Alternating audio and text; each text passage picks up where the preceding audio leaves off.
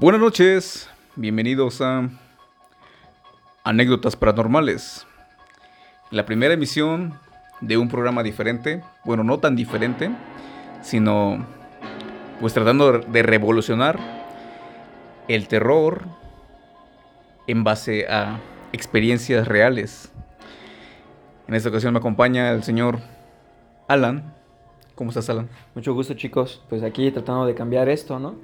Tratar de, en estas épocas que creo, que a muchos nos encantan, tratar de compartirles muchas historias que la gente poco a poco va a hacer de este programa parte de ustedes.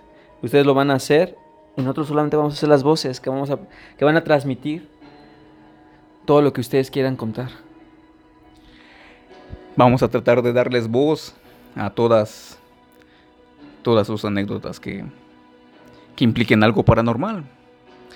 Vamos a tratar de darles sentido para que se sientan escuchados, para que no sientan que están locos.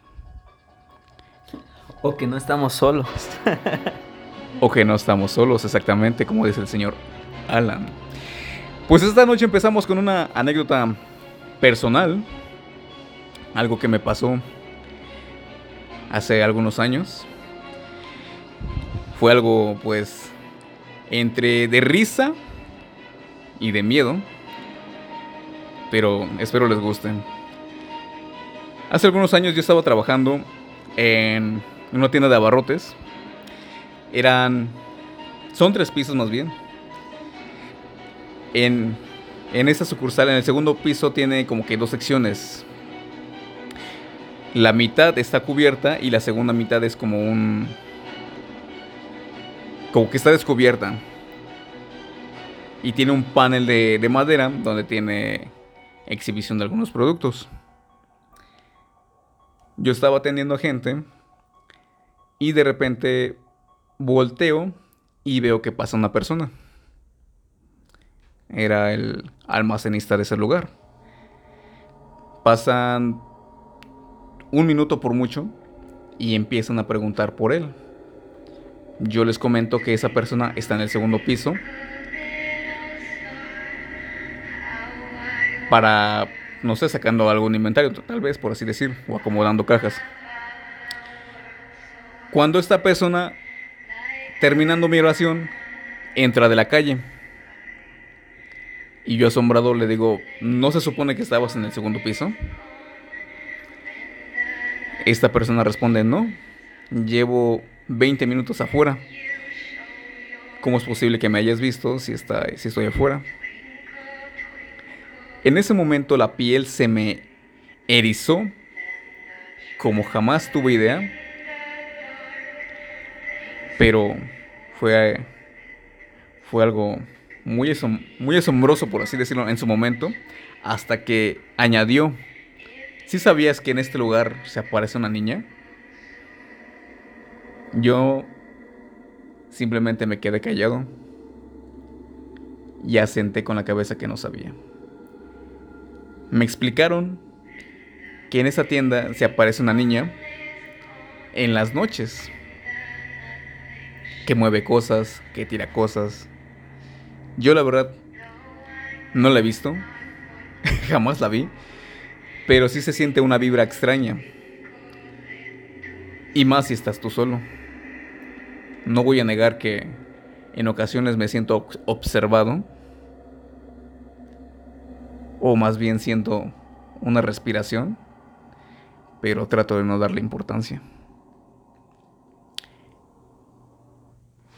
Alan, ¿tú qué piensas de esa pequeña anécdota? Híjole, pues yo puedo decirte que pues por experiencias propias es, es difícil porque sientes que está algo ahí en el lugar que estás observando, que te están viendo en ese punto y no hay nada, ¿no? Y dices, carajo, o sea, no estoy loco para, o sea, yo vi eso, ¿no? O sea, no fue mi imaginación, estoy seguro que no fue mi imaginación. Yo escuché esto, no es mi imaginación. Bueno, o sea, eso creemos, ¿no? Pero, híjole, es difícil tratar de entenderlo son cosas que jamás vamos a poder comprender, tal vez. Están fuera de su comprendimiento, de entendimiento, como lo quieran decir. Pero, híjole, yo creo que todos nosotros tenemos unas historias, ¿no? Yo te puedo contar la mía, o sea, que son varias, la verdad. Yo creo que en el hábito hospitalario, como en la familia, han suscitado demasiadas cosas. Hijo, desde el momento en el que, un ejemplo, que yo trabajo en un hospital, sientes la presencia de que va a llegar algo que no puedes explicar. Tú ves al paciente, lo ves bien, tú dices, caray, se está recuperando, o sea, de, una enfermedad muy grave, o sea, mortal, y dices, caray, está recuperando, o sea, mañana ya se levantó. Mañana, o sea, si va así, mañana se levantó. Y justamente en la noche o en la madrugada, o sea, todo fue un, un espejo porque se va. O sea, inmediatamente se le apaga la luz. Y ahí entre los médicos o enfermeras decimos que eso, eso es una, una, señal de que la muerte le está dando la esperanza de porque por lo menos sus últimos minutos los pueda vivir un poco mejor, ¿no? Pero que se va a ir. No, o sea, todas estas historias que yo creo que vamos a ir construyendo, vamos a ir armando, nos van a ir enseñando más o menos a, a identificar lo que nos rodea, eso que no tenemos nombre. O de alguna manera vulgar le decimos fantasmas, portugués, o no sé, espíritus chacarreros. Se me subió el muerto, no lo sé. ¿Sí? O sea, yo creo que ustedes lo saben, ¿no? Yo creo que ustedes me entienden. ¿Sí? No sé si tengas otra historia, no sé si quieras que comparta otra. No sé si quieras preguntarme sobre cómo va la historia de la que te puedo contar, no sé. ¿Qué opinas? Ahorita hablando de tus Se me subió el muerto, pues de hecho tenemos una historia. Claro. Relacionada. De, de, hecho, viene desde Colombia. Así que, señorita, si usted está escuchando esto, vamos, pues, a, a, vamos a pasar tu historia. Si no se puede escuchar el audio, este, nosotros lo vamos a compartir. Todo lo que nos hayas dicho, porque nosotros ya lo escuchamos. Y Pero pues, lo más importante es eso, o sea, que se comparta tu historia. Entonces, eh, creo que el audio que nos mandó es este de Instagram. Eh, hay unas partes en las que sí se escuchan y otras no tanto. Nosotros vamos a ir contando la historia si es que el audio no se escucha, si quieres, si quieres poner play, compañero. Bueno, yo solamente he tenido, pues solamente me pasó una vez, hace como dos años más o menos. Eh, en ese momento tenía mucho, muchas parálisis del sueño, me daba muy seguido todos los días. Y esa noche, y bueno, yo me acostumbré a dormir con mi gato porque, pues, no sé, cuando dormía con el gato me sentía más tranquila. Entonces, ese día me quedé dormida, tuve una parálisis del sueño y pues me desperté, me, no me acuerdo ni qué pasó, pero me, me, desperté muy agitada, estaba muy asustada y no estaba el gato. Entonces yo me desperté, pues me paré, prendí la luz y salí a buscarlo y pues me fui con la linterna de mi celular y, y busqué por toda la casa, bajé al primer piso y no, no lo vi por ningún lado. Bueno, pues esta es una historia que nos está mandando, está iniciando. Espero que se pueda escuchar. Pero es una chica de Colombia, de nombre, ¿cómo se llama? Jessie. Jessie. Bueno, así le conocemos como Jessie, ¿no? No quiso dar su nombre completo, pero ella quiere participar en o sea, de esta manera, contándonos su historia. Eh, ustedes pueden llamarnos, contarnos sus historias. Pueden hacerlo en vivo si, si, si realmente quieren participar. Aquí Jesse, yo creo que lo que nos está dando a entender es que, pues principalmente está buscando a su gato, que está, digamos, eh, por lo menos escuchamos la historia, va a continuar diciendo que, pues está buscando su gato por toda la casa. Entonces no lo encuentra hasta que se encuentra algo muy diferente que no su gato. Ay, no sé en qué parte quedó, pero o sea, yo bajé a buscar al gato y lo busqué por todos lados de la casa, no lo encontré y cuando volví a seguir, volví a subir a mi cuarto ya la luz estaba apagada. Pero pues a mí no se me dio por volverla a prender. Yo supuse que se había dañado el bombillo, se había acabado, entonces no la prendí. Y seguí, o sea, busqué al gato, o sea, como poniendo la mano para tratar de si lo sentía. Y mm, estaba mirando así en el piso y después fui a mirar en la cama, se estaba tocando encima de la cama a ver si lo encontraba. Y, y cuando yo puse la mano encima de la cama, es que eso fue todo horrible. Yo, o sea, alguien me agarró la mano. Y, o sea, pues era una mano muy grande, horrible, fue muy feo, pero me agarró la mano y yo volteé a mirar en la cama y vi la sombra de alguien que estaba acostado boca abajo. ¿Tú, qué harías ahí si, alguien te agarrara la mano? pues... Estás en la cama y metes la mano abajo de la cama y estás buscando, no sé, el típico celular que se te cae, ¿no? está cargando, lo dejaste cargando toda la noche, te moviste a lo pendejo. Y se cae. Tiras tu celular. Como que pues, la pinche hueva, ¿no? Nada más estiras la mano de al ladito.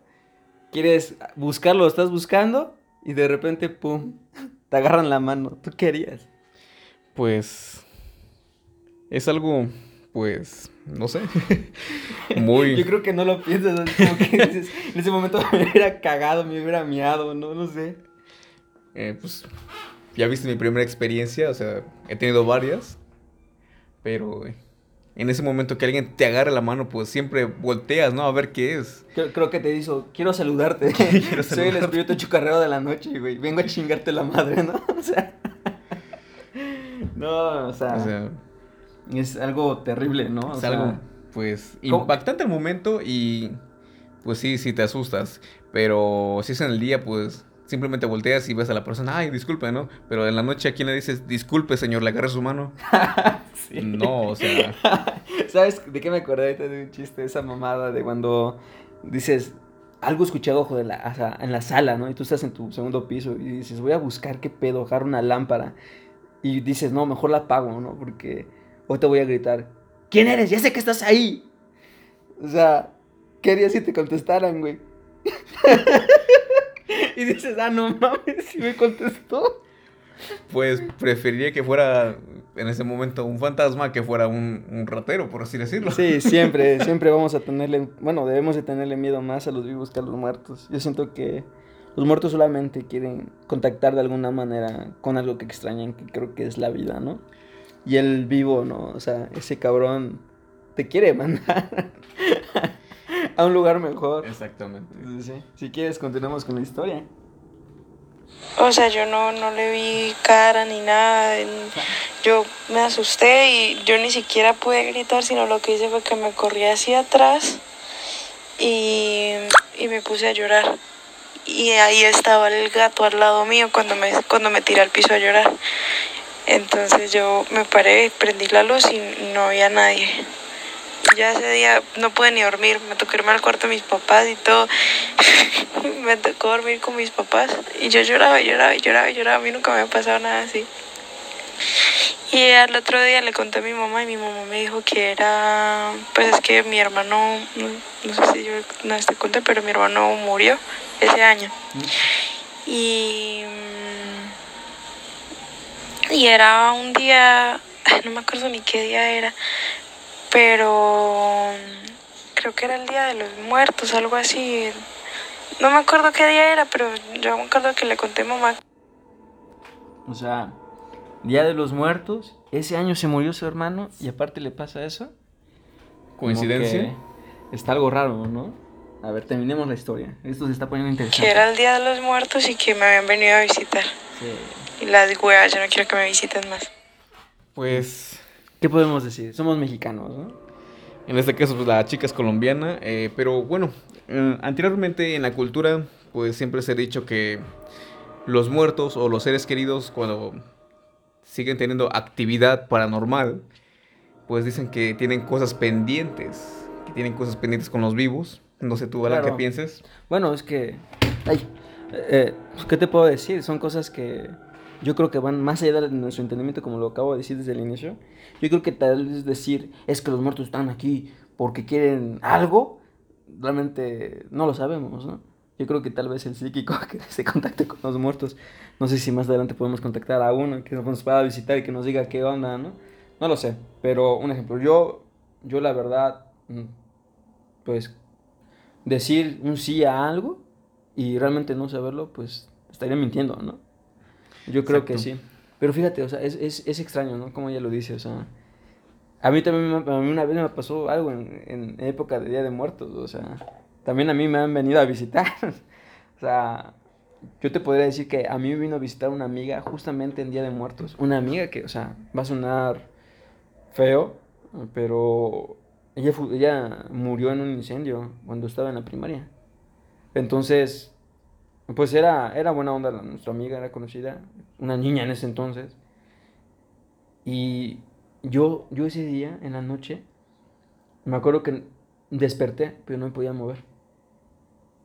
Entonces yo recuerdo que yo tenía una libreta en la que estaba escribiendo historias. Ya ves que esto no es de hace mucho tiempo, no es de ahorita. Estaba escribiendo cuentos, así, poesías románticas lo que sea, ¿no? Entonces, me acuerdo que el último que puse en, ese, en esa libreta fue mi firma. Pero en algún momento no sé en qué perdí la noción del tiempo, no sé qué, no sé qué ocurrió. Que cuando yo trato de moverme, yo estando despierto, yo sentí que estaba despierto, volteo hacia donde está mi puerta, que es, haga en cuenta que no una, habitación, una habitación no muy grande, eh, donde está solamente mi cama del lado izquierdo y del lado derecho está pues, nada más un espacio pequeño y hacia, más hacia adelante está la entrada, pues justamente en la entrada vi a mi amiga quemada. Y yo te lo juro, o sea, te lo juro que, híjole, en ese momento del impacto me moví. Pero cuando me moví, o sea, como que salí de, de, de ese, no sé, ese parálisis de, sueños, de ese pinche trance. Y mi libreta, que yo había visto, que yo había, que yo había firmado, no estaba firmada. Entonces supuse que fue un sueño. Wow. Pero, o sea, pues mi sueño lo continuó donde yo dejé las cosas, en la, en, estando consciente. No sé si fue un adelanto del futuro donde yo la veía o de verdad me quedé dormido y la tuve en un sueño. Pero, pues aún así, pues fue algo medio traumático porque ves a una persona justamente en la puerta de tu, de tu recámara, totalmente quemada, o sea, que tú de repente volteaste a ver y no estaba. Y no estaba. Sí, o sea, te da un... Te pones pálido, güey. Te una, pones pálido. Una dosis, ¿no? Sí. Una dosis de terror. No sé, ahorita posiblemente pues vayamos a un comercial y regresemos con un tema, no sé, de qué quisieras hablar. Me parece muy bien. Mira, no Hablamos sé si... del Día de Muertos, no sé, de las experiencias que nosotros tenemos. Ya con la fecha próxima, claro. Sí, fechas festivas. Somos mexicanos, lo vuelvo a repetir. Somos mexicanos. El Día de Muertos, siento, creo y que estoy convencido que nació aquí en México, cabrones. ¡Viva México! Así es. Vamos a un corte y regresamos.